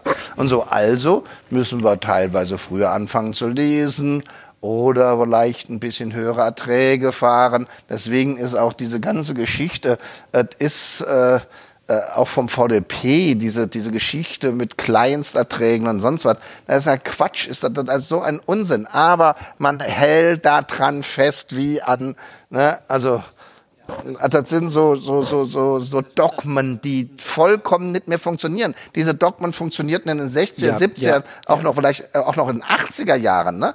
Aber die lösten sich in den 90er Jahren auf. Und jetzt mit diesen heißen Jahren sind die komplett obsolet geworden, diese, diese Geschichten. Weil in diesen heißen Jahren noch niedrige Erträge, dann wird das Zeug noch früher faul, und dann muss ich noch früher ernten, weil es überreif wird. Wie gehst du kellertechnisch vor, damit das, was du da im Weinberg alles geerntet und geleistet hast, tatsächlich auch zu einem guten Ende führt? Naja gut, erstmal müssen wir ja im Keller verarbeiten. Ne? Also wir haben zwei Schichten ne? im Keller. Wir haben immer äh, internationale so Ernte, also sag mal Keller Rats, ne? So aus Australien, Neuseeland, die sind gewohnt nachts zu arbeiten, ne? Weil die alle ja nachts ne, lesen und sonst was. Wir haben ein Team, was dann abends um 6 Uhr übernimmt und bis bis 3 Uhr nachts presst, ne? Und wenn sein muss, die ganze Nacht durch, ne? Okay. Also wird alles, morgens ist alles weggekeltert, ne? Also meistens bis 3 Uhr, drei, mhm. halb vier sind die fertig, ne? Also wird den ganzen Tag gekeltert, da wird also morgens, die, die ersten Sachen, die dann so um 9 Uhr reinkommen, mhm. 9, 10 Uhr, ist ja klar, bei 40 Leuten, wir immer alles direkt rein, ne? Sobald mhm. dann, äh, wir arbeiten gar nicht mehr mit Traktoren, wir arbeiten so mit diesen kleinen, kleinen LKWs, ne? Mhm, mhm, die haben die Bütten hinten drauf, sobald voll ist, sind die fahren die direkt rein, ne? Und so, ne? Also es wird den ganzen Tag über gekeltert und dann kommt dann natürlich, was abends noch reinkommt, wird dann über in die, durch die Nacht gekeltert, ne? mhm. ne? Und da gibt es halt, ne, da gibt es halt immer einen Teamleiter, ne, und so, das ist ja alles unter dem, unter dem, wie soll ich sagen, unter der Regie des Kellermeisters, ne? Gibt es da jetzt Unterschiede, zum Beispiel süß und trocken bei trockenen Maischestandzeiten und, Das wird, nee, das wird jedes Jahr, also auch da, ich, ich weiß nicht, ich, ich, wir sind nicht der, nicht der Freund, aber wir machen immer, haben das schon immer so gemacht und wir waren schon vor 100 Jahren und so, ne? Also wir, ich finde, man muss sich immer an den Jahrgang an angleichen, anpassen. Ne? Wir haben Jahrgänge mit, sag mal, sehr fragiler Säure. Ne? Dann machen wir natürlich keine Maischestandzeit. Haben wir aber Jahrgänge mit robust hoher Säure. Ne? Dann versuchen wir natürlich mit Maischestandzeit schon mal auf natürlich Säure zu verlieren. Also das entscheidet der Bernie mit jeder Beckett, also jede Bütte, die kommt, die wird analysiert. Ne? Ne? Also ein bisschen, was man im Bostgewicht hat und schon mal die Säuren und so. Ne? Und so, dass man einfach weiß, wo man sind und dann entscheidet der Bernie, also hier, was reinkommt, das bleibt, da bleibt mal ein paar Stunden stehen und das wird Fullcluster gepresst und das wird so gemacht, das wird so gemacht. Weil ich bin jetzt nicht der Freund, nur weil man das schon immer so gemacht hat, ne? Äh, wir müssen uns doch an die Situation an, wenn wir schon von Klimawandel oder Global Weather Change, äh, sage ich lieber, ne? Ähm, äh, dann müssen wir uns auch doch daran anpassen. Den Jahrgang lesen, ne? Den, also äh, verstehen. Wir müssen doch nach dem Jahrgang uns richten, ne? Nicht so, wie man immer gemacht hat. Natürlich meine, meine Mutter, die aber immer gesagt hat, wart, ihr seid schon am Lesen. Wir haben doch nie vor Allerheiligen angefangen, so, ne? so 1. November. Nie vor 1. November, muss man vorstellen. Wir haben noch nie vor 1. November angefangen und ihr seid schon, ihr seid schon Ende September am Lesen. Seid ihr verrückt, ne? Ja, nur man muss ja auch verstehen, dieses ganze Hängzeitgeschichte ist sehr wichtig. Aber nur wenn wir vier Wochen früher Austrieb haben, vier Wochen früher ähm, ähm, Blüte haben, ne, dann sind wir auch vier Wochen früher dran und haben immer noch die gleiche 120, 130 Tage Hängzeit, als wenn wir so früher hatten, wenn wir erst am 1. November. Aber da hatten wir auch erst am 15. Mai Austrieb gehabt und nicht am 1. April. Ne? Ne? Und so, und das muss man doch einfach mal so in dem Kontext sehen. Aber da gibt ja viele Leute, 2003 gab es dann noch, ne? Und die sagen, nee, das ist ja viel zu früh. So, ne? Ja, das, und da habe ich, wie gesagt, da habe ich gelernt, USA, berühmten 100 Tage Hangtime, um, was die Winzer gesagt immer physiologische Reife zu mhm. bekommen. Mhm. Aber in Amerika oder in der neuen Welt ist man aber etwas pragmatischer. Man sagt mindestens 100 Tage Hängzeit, dann habe ich diese, dann kann ich loslegen. Ne? Wir sind ja trotzdem, auch selbst wenn wir früher anfangen, äh, ja, dadurch, dass wir früher ja den Austrieb haben, haben wir immer noch weit über 100 Tage Hangtime. Und wenn wir fertig sind nach den sechs Wochen, ne, sowieso. Allerdings die Zeitfenster von sechs Wochen wird immer schwieriger, ne? Weil müssen also vier Wochen, also eigentlich haben wir nur noch vier Wochen.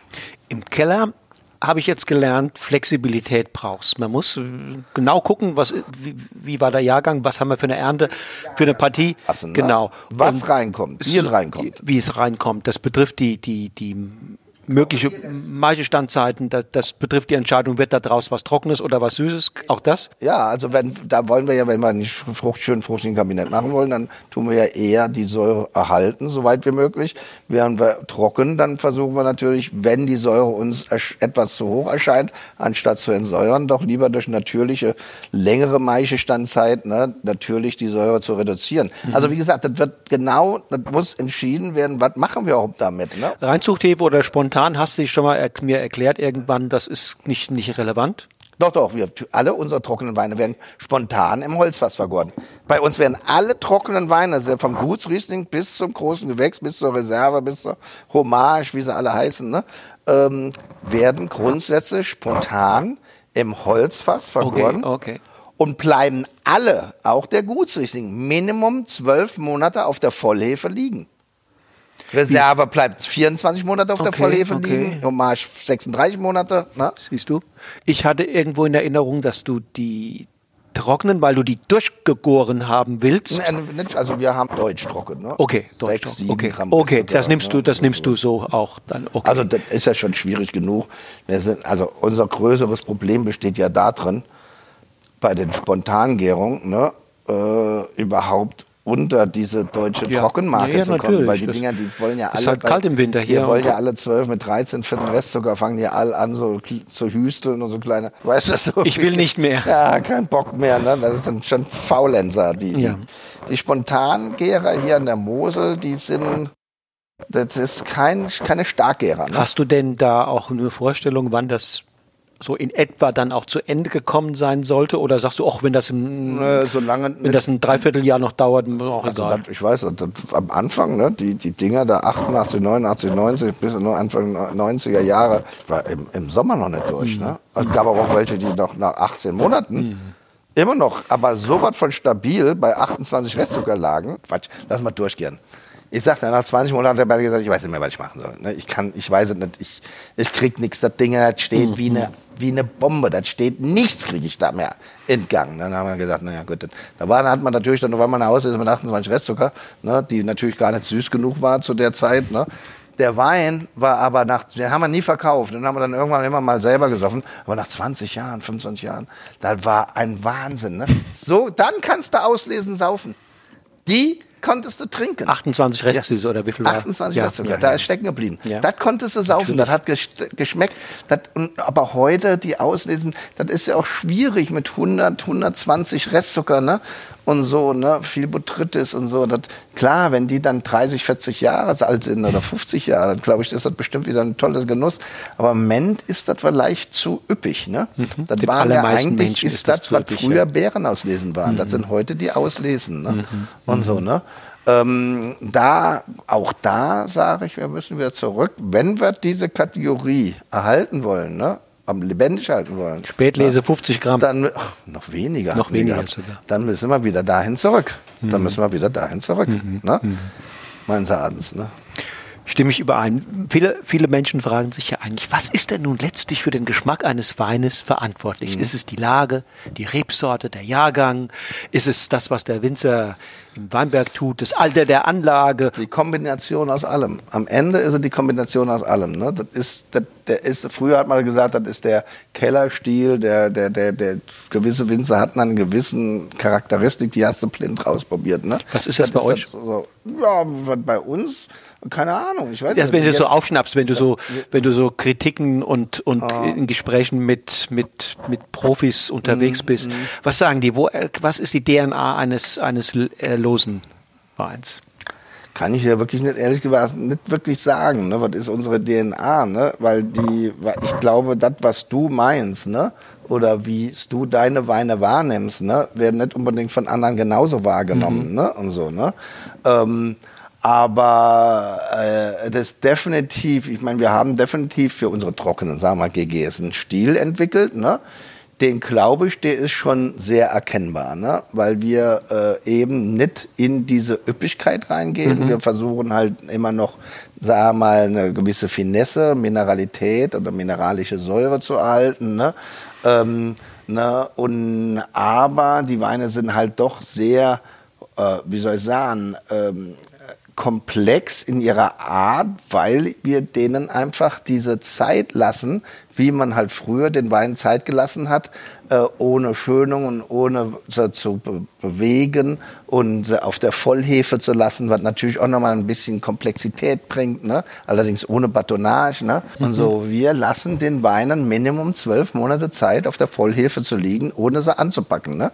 Die werden also nur abgeschwefelt, immer noch vollgefüllt, aber bleiben dann, wir haben sie jetzt alle abgefüllt gerade, ne? letzte Woche. Ne? Und so, ne? Also von daher haben wir bestimmt eine Art entwickelt, die, sagen wir mal so, nicht in der vom, vom Gutsriesling ne? bis zum Orts- und äh, GG ne? wird alles gleich ausgebaut. Ne? Also auch der Gutsriesling bleibt zwölf Monate auf der Hefe liegen. Und relativ moderat im Alkohol. Und alles nur zwischen 12 und 12,5 Alkohol. Ne? Also 11,5 und 12,5. Da liegen wir. Ne? Ja. Auch wir, unsere Traditionen, wir nennen, haben Wein der Tradition. Auch ein Restsüßer in, im, im, der, der Tradition, Krauhemreich Tradition, wird genau so ausgebaut wie in den 50er, 60er Jahren. Auch der bleibt auf der Vollhefe. Der hat zwar nur 22, 20, 22, 23 Restzucker nach diesem alten Formel von 1971 gemacht. Ne? Der bleibt auch zwei Jahre auf der Hefe liegen. Zwei Jahre im Ruderfass auf der Hefe. Ne? Wir haben Kabinettspäle auslesen, die wir drei Jahre auf der Hefe liegen lassen.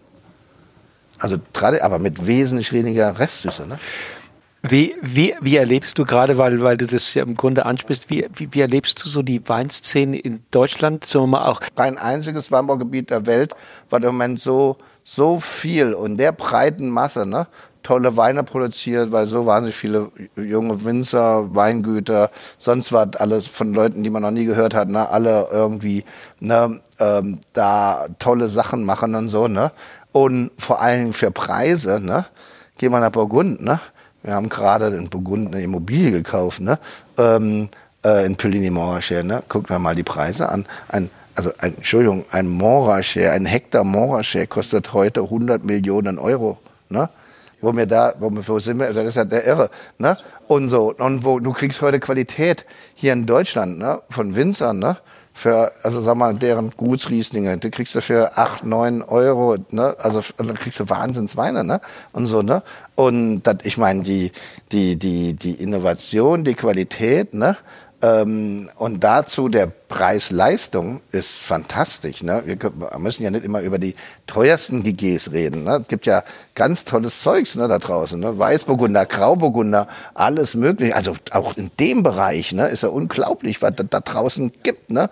Unglaublich. Ne? Und so leider, Silvaner, tolle Sachen. Leider ist das ja nicht mehr so in. Ne? Und so, und ich meine, und das wird ja auch, das merken die Leute schon international. Die sehen das schon, ne? was da passiert hier in Deutschland. Ne? Ähm, man kann jetzt nur hoffen, dass das auch mal in Nachfrage international so ähm, äh, sich in, in, so, äh, so entwickelt, dass dann auch die Preise mal nach oben gehen. Ne? Ich habe heute der FAZ gelesen, da sagt der äh, Christmann, Präsident des VDP, der deutsche Wein hat kein Profil. Ja, wir haben, das ist natürlich, wir wissen alle, das ist ähm, für, das ist dadurch, dass wir natürlich so so ein komplexes System hier haben. Ne? Das Prädikatsystem war schon immer schwierig gewesen für international, für den Kunden zu verstehen, der gewohnt ist, einen Bordeaux zu kaufen, der klassifiziert ist 1, 2, 3, 4, 5. Ein Burgunder, der halt auch so klassifiziert ist, dass es dann nach Lagen 1, 2, 3 gibt, ne? Village, Premier Cru und Grand Cru, ne? Ähm, und ähm, aber auch da fängt es schon an, wenn ich international rausgehe. Bordeaux ist für die meisten Le- Leute leichter zu verstehen als wiederum Burgund, weil da gibt's Village, Village Le Dix, der Premier Crus, Grand Crus und dann wahnsinnig viele Namen, ne? wo man dann auch nicht mehr Batin Montrachet, Montrachet, äh, wie sie alle heißen. Ne? Und, und dann noch von verschiedenen Ja, Produzenten. und dann noch verschiedene, wahnsinnig vielen Produzenten, hat komplex auch. Ne? Für die Freaks, ne? äh, solange es teuer ist, ne? dann sind natürlich wieder die Leute dabei, die, die wollen dann damit Prestige kaufen. Ne? Der, die Komplexität des deutschen Weines, glaube ich, äh, der hält viele Leute davon ab, ne? Ähm, oh, ich weiß das, ich verstehe das jetzt nicht, was ist das denn jetzt hier, GG? Aber wir sind aber auch teilweise selber schuld. Und auch da äh, leichte Kritik an den VDP, ne? Also dieses permanente äh, sich da von erstes Gewächs auf großes Gewächs und, und diese immer komplizierter, anstatt ein bisschen simpler zu halten, ne? Und dann, was weiß ich, erstes Gewächs aus große Lagen und was dann, da wird viel zu, viel zu viel diskutiert, was also verwirrend ist, dass, ich sehe das ja, ich bin ja nur im Ausland, ne? Wie soll ich das denn jetzt, wie soll ich das denn so einem Reisbauern in China erklären? Ne? Sorry. Das ist zu schwierig. Ne? Das eins mit Träubchen hat mir besser gefallen, weil es einfacher international zu erklären, weil Nummer eins ist überall auf der Welt Nummer eins. Ne? Mhm. GG, mhm. das weißt du, was muss ich das schon wieder erklären? Great Growth. Ne? Great Growth. GG, großes Gewächs, gross. Gross heißt in Englisch und Amerikanisch eher eklig. Ne? Ja, ja, ne? ja. Also das ist, und dann kommt dann noch ja, dann weiß Groß, Großlage kommt dann schon wieder dabei. Oh, große Lage wird dann halt, wow, I thought Großlage is something not, you know. Mhm. I said, no, it's not Großlage, it's große Lage. Mhm. Ja, wie soll man denn das erklären? Ist Sorry, ist das schwierig. ist alles ja? Ist ja hierzulande schon schwierig ja. genug. Ja, ja. Also von daher äh, würde ich mir wünschen, dass wir uns vielleicht ein bisschen weniger rumdiskutieren, sondern das, was erfolgreich ist, ne, das einfach ein bisschen mehr in den Vordergrund stellen, als dann schon wieder den mhm. zweiten Schritt machen. Na. Hast recht. Kannst, kann, könnt ihr, kannst du dir vorstellen, perspektivisch hier sogar auch mal in, in, in puncto Ökologie im Weinberg noch einen Schritt, noch einen kleinen Schritt weiter zu gehen? Oder ist das hier in diesen, diesen steilen Lagen doch, doch schon ausgereizt? Ist ja nicht so, dass wir das nicht machen. Ne? Wir tun ja unser, unser, unser, unser ähm, äh, Außenbetriebsverwalter benutzt ja, ohne dass also da, wo wir ja äh, zum Beispiel nicht Hubschrauber spritzen ne? und so nutzt er fast schon, also 70 Prozent, 80 Prozent äh, ökologische Spritzmittel. Ne? Äh, zum Beispiel hier der hier hinterm Haus, weil der ist ausgeklammert aus der Hubschrauber, den Podwitscher war nur ökologisch, mhm. allein schon deswegen, um Erfahrung zu bekommen. Ne? Und so. Und wir haben auch, äh, äh, ich habe jetzt unter einer, weiß auch noch keiner, ne, unter der Marke meines Urgroßvaters, ne, weil ich das Weingut wieder übernommen habe, ne, die alte Immobilie, wunderschönes Anwesen in Wählen, ne, okay. haben wir wieder ein, eine kleine Produktion unter dem in, in Memoriam, ne, in Hommage, Urgroßvater, mhm, mhm, den hier, der ja alles gegründet hat, ne, ähm, ähm, haben wir jetzt ein kleines Weinproduktion, ne, ganz traditionell, wie vor 100 Jahren, alles so gemacht, ausgebaut und so, ne. Und die werden ökologisch bewirtschaftet, die Weinberge da, die wir in dieser der Marke dann mhm. irgendwann mal verkaufen werden. Auch, in, auch also in, hier in Steillagen? Ja, ja, ja, ja. Wählener Sonnenuhr ne, und, Kalm, okay, okay. und Kalmont. Ne? Ähm, und ähm, also so ist das nicht, aber äh, nun sind wir eine Solidargemeinschaft hier ne, äh, und das ist ja auch nicht so, dass diese Öko-Winzer, die wir hier haben, ich will ja nichts sagen, ne, ja, die sind ökologisch, aber die Hubschrauber äh, spritzen die Weinberger alle mit, ne? Und so, ne? Dann ist es auch einfach ökologisch zu sein, ne? Auch wenn man immer behauptet, man wollte äh, das nicht, ne? Und okay, so. die, die, die, werden schon versorgt aus der Luft, ob sie es ja, wollen oder nicht. einfach drüber gespritzt, ne? Weil die können sich, also das, äh, weil das geht ja nicht. Der Hubschrauber kann nicht 1000 Quadratmeter äh, aus und so. Von daher gibt es halt eine Solidargemeinschaft, ne? Ähm, würde. Es ist ja so, die Leute wollen alle ökologisch und sonst was, ne? Habe ich auch nichts dagegen. Es ist nur unsäglich schwieriger, wenn ich jetzt im Prälat oder in einem äh, extremen Steilhang ne, in diesen Felsen rumkraxeln muss, ne, 200 Meter Schlauchleitung ziehen muss. Ne. Mhm. Übrigens, dort müssen, müssen, dann muss das ja auch jemand machen. Ne. Äh, das ist ja jetzt nicht unbedingt, kann man ja auch nicht jeden direkt dazu überzeugen. Ne. Und wenn das halt nun mal so ähm, also das ist, ist ein Aufwand. Also würde uns, wir haben uns mal ausgerechnet, würde also äh, den, den, den, also schon den Liter allein lohnkostenmäßig um bestimmt um 10 Euro verteuern. Ne? Nur ist dann, ist dann wiederum, ne, wir haben ja preissensitiv ist der deutsche Wein immer noch, auch wenn wir alle sagen, uns geht das natürlich viel, viel besser, ist jetzt der Kunde dann wiederum bereit dafür. Ne? Was hältst du von der Idee, hältst du von der Idee, dass man, dass man die Bioweine, wie man jetzt ja im Grunde genommen die nicht Bioweine letztlich, sagen wir mal, durch die ich nenne es mal übertreib mal, die Kollateralschäden, die letztlich mitverursacht werden, wird der Allgemeinheit letztlich aufgebürdet und die Bioweine sind teurer mhm. und das muss der Konsument, der sie, so, wenn man umgekehrt macht, mhm. dass die Bioweine bezuschusst werden, mhm. so, mhm. so wie jetzt andere mhm. bezuschusst werden und dann der nicht ökologisch bereitete Wein mhm. im Regal der teurere ist keine Ahnung, ich meine, ich, ich, bin, Entschuldigung, ich bin grundsätzlich für den freien Markt. Ne? Ich halte überhaupt nichts von Subventionen und sonst was. Ne? Müsste man alles abschaffen. Der freie Markt reguliert hat. Ganz einfach. Ne? Und dieses Ganze, das ist ja auch eine typisch europäische und deutsche Geschichte, diese ganze Subventioniererei äh, äh, geht immer in die falsche Richtung. Ne? Mhm. Macht Dinge nur teurer anstatt günstiger. Ne? Der freie Markt entscheidet, was er haben will. Ne? Und danach müssen wir uns richten. Ne? Ganze Scheißsubventionen, ich halte gar nichts davon. Ne? Müsste alles abgeschafft werden. Ne? Bringt hinten und vorne nichts.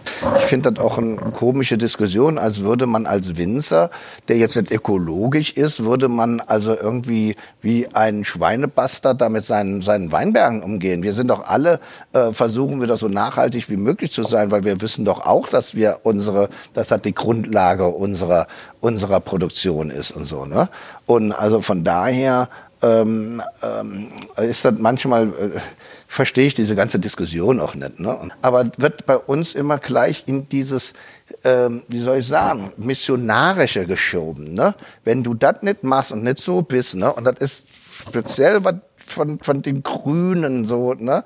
Äh, dann bist du irgendwie, da muss man sich Knoblauch umhängen und so, du bist der Böse und so. Leuten, die Natural Wine machen und Orange Wine, jeder soll doch machen, was er will und machen, wie er glücklich wird. Ne? Mir ist das doch vollkommen egal. Nur, wenn du aber nicht auf deren Seite bist, ne? wenn du nicht äh, Biodynamie bist, ne? dann bist du, was weiß ich, keine Ahnung, da, oh mein Gott, ne? dann muss man, weißt du, äh, das ist ja schon fast Hexenverbrennung teilweise. Ne? So, ne? Aber, aber es war schon andersherum, ne?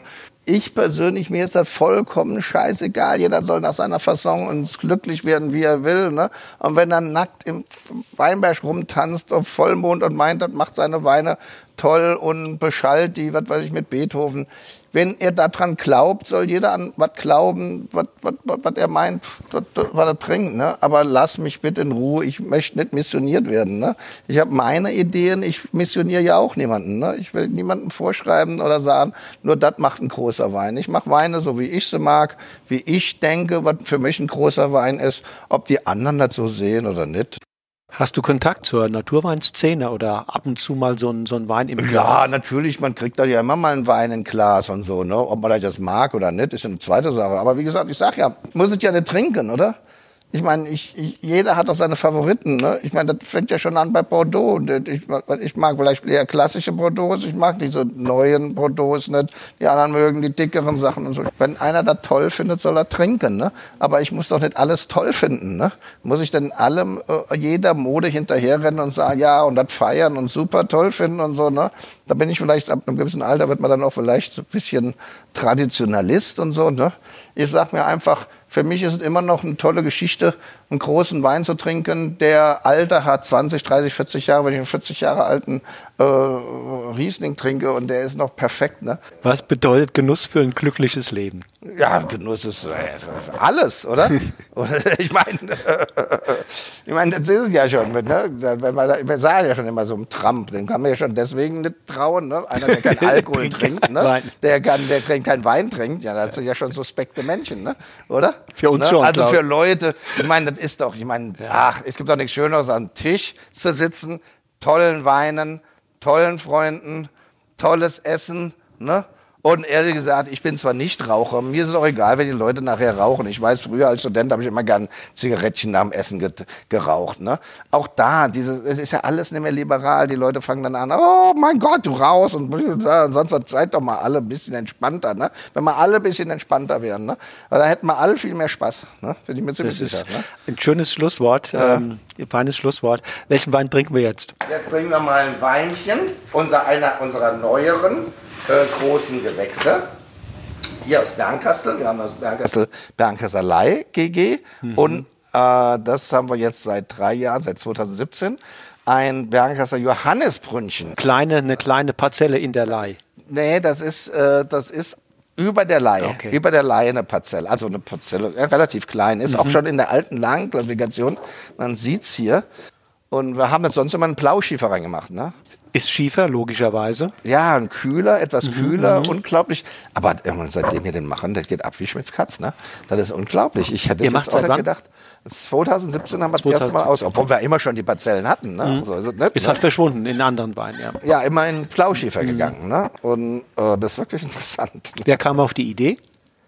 Ja, wir haben gesagt, ja, wir könnten eigentlich mal, guck mal, Johannesbrönnchen ist, ist, äh, ist eigentlich GG und so, lass uns doch mal was machen. Und man braucht ja auch immer mal so, haben wir gedacht, Was Neues, so ne? was Neues, Ja. vor allem so ein Entry-Level GG. Ne? Aber daraus ist dann doch wirklich was wesentlich Besseres geworden, weil wir gedacht haben, wir brauchen immer mal so für die Gastronomie einen GG, ne? der, den die auch für ein sag mal, für einen schönen Preis verkaufen können. Dass ich, kann ja nicht sich jeder für 150 Euro eine Flasche Wein leisten, wenn er in die Gastronomie geht. Ne? Und du weißt, in der Gastronomie bei 50 Euro ist so, ne, das ist so die, die, die, die, die Preisborder. Ne? Und wir wissen wir alle, wie gesagt, sie das ist einmal ein kalkulieren GG, ne? der kann Ja. man mal für 49 oder 48 Euro verkaufen. Ne? Und so, ne? Und das geht absolut. Das heißt, du hast ihn auf der Liste für 20 oder? Mm, Oh nee, ist noch billiger. Ich glaube, der kostet bei uns 18 oder so, Okay. ne? Oder 19 oder so. 18, 19, ne? Also Endverbraucherpreis, ne? Ja. Das hat eine schöne mineralische Säure immer, schöne Mineral, dieses, das ist, ein, ist halt der dunkle blaue Schiefer, ne? Ähm, nicht sehr tief, nur einen Meter tief, ne? Und so, aber eine kühlere Lage von kühler deswegen, weil relativ wasserführend ist, ne? Viel Wasser drin ist, ne? Und das merkt man hier immer, ne? So kühl vom Boden her, ne? Ähnlich wie ein Krach. Da ist auch viel Wasser, ne? Oder? Kommt drauf an, wo in Krach, ne? Da gibt ja den. Kracher, Domprobst ist ja mehr Richtung Wählen. Ja, genau. Ne? Der ähm, Himmelreich ist ein bisschen tiefgründiger, weil das ja so Rutschgebiet ist, viel Mhm, Genau. tiefgründigerer Boden. Ja. Ne? Während da Domprobst und, und der Kracher Himmelreich Richtung Wählen, was früher Absberg war, Ja. ne?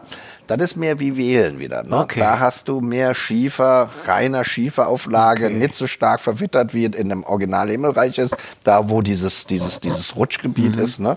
Das ist schon unterschiedlich. Ne? Bist du, bist du beim Wein eher ein Nasentrinker oder eher ein Gaumen- oder Strukturtrinker? Ähm, ich würde sagen beides. Mhm. Das Problem ist einfach die schöne Nase. Ne, für, lässt dich erstmal weitermachen. Ne? Mhm. Ja, na, wenn ist ein- Wein schon von der Nase her. Ist der Eintritt, ne? Ja. Ist der Eintritt, ne? Ja, ja. Also wenn Wein wirklich problematisch von der Nase ist, dann bist du schon mal, äh, sag mal so, hast du schon, fängst du schon an, ne, so kritischer zu werden. Ne? Aber es darf durchaus eine zurückhalten. Ja, nein, aber ich, äh, ich würde sagen, das ist für mich nie ein Grund, jetzt den Wein Mhm. jetzt zu sagen, ja, nee, den mache ich nicht. Ne? Und so, ne? Wenn der dann aber in der Struktur und wie der Mhm. Wein, dann, äh, wir wissen alle, die Nase verändert sich alle zwei, drei Jahre. Ne? Jeder sind jetzt Primäraromen, dann wissen Ja. in zehn Jahren haben wir äh, Sekundär- und Tertiäraromen, das ist wieder ganz anders. Ne? Also deswegen darf man sich von der Nase nicht zu sehr verführen Man, lassen. manche ne? Weine, äh, da verändert sich die Nase ja innerhalb von wenigen Ja, ja, Minuten. genau, eben. Also speziell, wenn es ein bisschen reduktiver ist, dann geht es ja nochmal, wie gesagt, dann wird es, öffnen sich, ne? Aber siehst, das ist schon ein interessanter Wein, ne? Mhm. Wie gesagt, auch hier 12,5 Alkohol, ne? Ähm, der ist, wie gesagt, zwölf Monate auf der Vollhefe ausgebaut, ne? Ohne Batonnage, aber grundsätzlich keine Batonnage, ne? Aber schon sehr rassig, ne? Trotzdem rassige- hat die Rasse, aber hat auch was weiches, cremiges, also eine weiche Säure. Das ist nichts äh, hartes, Schmelzig, ne? schmelzig, genau. Ja, aber das kommt von der, das wird nachher, wenn der, das ist am Anfang, wenn er jung ist, durch die lange Hefelager, Mhm. da gibt es ein bisschen Schmelzigkeit, ne?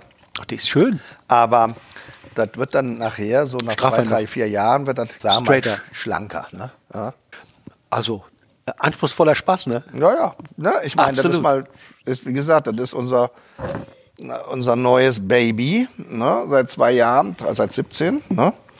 Und so. Und der ist wirklich toll. Der 17er wie 18er, 19er waren jetzt immer am verrückterweise neu aufgebracht. Ne? Immer so fast der erste, der immer ausverkauft ist. Naja, Ne? du hast hier Mhm. tatsächlich ist, ist da bei diesem Wein ein kleiner Spagat gelungen, nämlich du, du, du machst es den, denen, die nicht so extrem viel Erfahrung haben, nicht Mhm. zu schwer. Ach, kriegst aber die, die auch ein bisschen mehr Komplexität wollen, Ja, ja. die kriegst du Ja. auch. Gerade wenn der noch ein bisschen Reife hat. Insofern ist das ähm, Und schöne, schöne Entscheidung gesunde, goldgelbe immer, ne? der, der, Wei- der Weinberg scheinbar ist, hat das auch was mit dem, der ist mir nie so aufgefallen, aber mir ist das jedes Jahr, wenn wir den ernten, sub 100% gesund. Mhm. Goldgelbe Beeren, ne? so kleine Mhm. goldgelbe Beeren. Unglaublich, ne? alte, alte Anlage. Ähm, teils, teils, ne? Teils jung, teils alt, ne? Also schöne gelbe Frucht, Apfel, Apfel drin, ganz Ja, dezent zitrische ja, ja. Noten. Und dann aber auch dieses ganz leicht mineralisch rauchige, dezent, aber, aber ist spürbar. Mhm. Ja. Und dann, dann diese, diese tolle Länge hinten raus. Ja. Aber macht Spaß. Jetzt schon. Oder hast du ihn anders in Erinnerung, als er jetzt ist? Nein, nein, nein, nein, das ist genauso. Wie er ist. Genau Ist, ja, so. ja jetzt mal gerade eine Woche in der Flasche. Ne? Anderthalb, zehn Tage, ne? In der Flasche, ne? Im Grunde genommen ja eigentlich noch, noch ein bisschen verschockt. Ne? Ja, ja, eigentlich sechs Wochen brauche er eigentlich ja. wieder aus der Flaschen. Ähm, aber halt jetzt geholfen nicht. Die machen wir immer mit Coravan, ne? weil jetzt im Moment durch dieses äh, Corona Coravan, weißt du, dann, dann äh, öffnen wir die Flaschen mit Coravan normalerweise, ne? Stichst du durch? Ja, ja, genau. Und der war jetzt so weit raus. Ja, das ne? mach ich Das auch. hat schon Ja, mal ja, geholfen, ja, dann mal ein bisschen, ja, dass ja. er aufgemacht hat. Der war noch, der hatte mehr, mehr Reduktion gehabt, als, als man Mhm. Jetzt äh, merkt. ganz frisch gemacht, als jetzt. ne? Ja, ja. Ja, ja. Also der braucht dann auch ein bisschen. Reduktion ab ist bei dir auch? Ja, gut, durch die durch Spontangärung hast du natürlich Immer- immer, äh, immer Reduktion, ne? Ähm, die aber nicht so offensichtlich ist, weil wir sie ja dann da zwölf Monate im Fass liegen lassen. Ne? Und durch die Mikrooxidation geht Mhm, Ja. ein Großteil der Reduktion weg. Ja, ja, und du hast es immer noch ein bisschen, dadurch, dass wir die Weine ja gar nicht bewegen, hast du immer noch, wenn man beim Füllen, doch immer noch, ein, noch ein, am Anfang doch etwas Reduktion. Deswegen tun wir die oft gerne auch erstmal dekantieren, Ja, ne? bevor ja, wir sie ja. ausschenken. Ne? Aber es ist weniger als bei JJ, ne? Ja, obwohl der doch nicht mehr so stark hat. Ne? Also Mhm, ja. Mhm. ist mir jetzt aufgefallen. Früher hatte der die viel, viel stärker gehabt. Bei ihm ist es jetzt auch nicht mehr so, so extrem wie der die mal. Katharina wahrscheinlich, die da. Keine Ahnung, ich weiß nicht.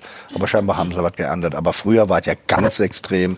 Heute, wenn man 19 hat, probiert, also, hält es sich im Grenzen. Das, teilweise sieht man gar nicht mehr, teilweise Mhm. ein bisschen noch und so. Ne? Aber dieses ganz Extreme wie früher habe ich jetzt nicht so gesehen. Ich weiß nicht. Ich habe jetzt aber keine Nee, nee, 19er ich habe hab einen 2004er Ah probiert. ja, gut, dann ist es okay. Die. Idee. Anni, vielen Dank. Ja, gern geschehen. Für deine Zeit, für, Ja, gern geschehen, für, die, für die lebhafte äh, Un Unterhaltung. Ja, ja, gerne. Darf ich mich äh, dich als äh, glücklichen Menschen vorstellen? Ja, gerne. Nein, ich bin, ich bin zufrieden. Ich, komm, guck mal hier nach so langen. Ja. Ja, aber das, das ist ja das Schöne, dass man dann auch im Alter, ne, irgendwann mal, man hat ja jetzt irgendwo alles geschafft. Ne? Ja, ich meine, ja. Mhm. du siehst ja hier, wir haben mehr oder weniger alles gewonnen, was man gewinnen konnte und so. Ja. Ne?